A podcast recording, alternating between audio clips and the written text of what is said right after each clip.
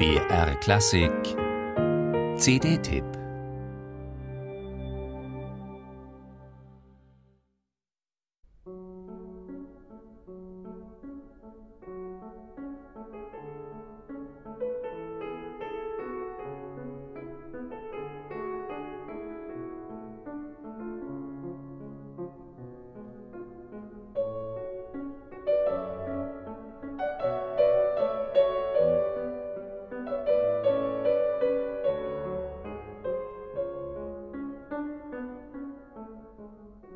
Zauberhaft zart intoniert Louis Lorty die von ihm selbst transkribierte Pavan Opus 50, mit der er die erste Folge seiner Auswahl von Klavierstücken Gabriel Faurés beginnt.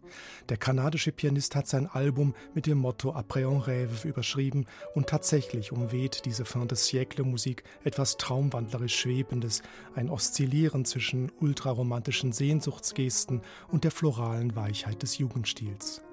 Dieses weite Ausdrucksspektrum lässt Louis Lorty an seinem klangschönen Fazioli-Flügel wunderbar sensibel in feinsten Schattierungen aufblühen.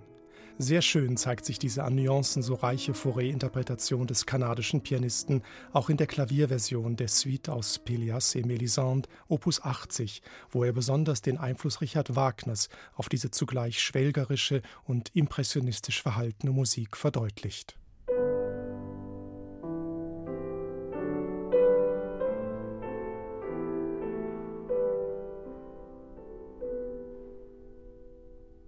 Faurés Övre für Klavier spannt einen weiten stilistischen Bogen von den spätromantischen, noch stark an Chopin orientierten frühen Stücken bis hin zur konstruktiven Kühnheit seines Altersstils.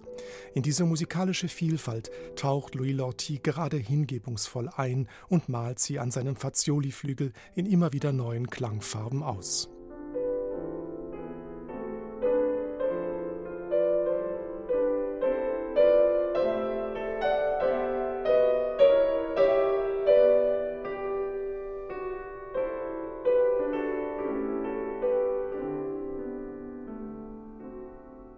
Die späten Prälude Opus 103 gehören zu den letzten Klavierstücken Faurés und atmen schon die Luft der Moderne.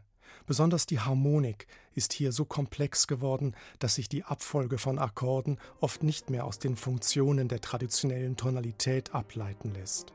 Hinzu kommt in einigen Prälud eine extreme, eher an Etüden erinnernde Virtuosität, die bei Lorty aber nie vordergründig auftrumpft, sondern im Dienst eines differenziert gestalteten Zusammenspiels, etwa von melodietragender Stimme und Begleitfiguren steht. Die erste Folge der Einspielung von Klavierwerken Faurés ist dem kanadischen Pianisten so vielversprechend gelungen, dass man schon gespannt sein darf auf die Fortsetzung dieses ambitionierten CD-Projekts.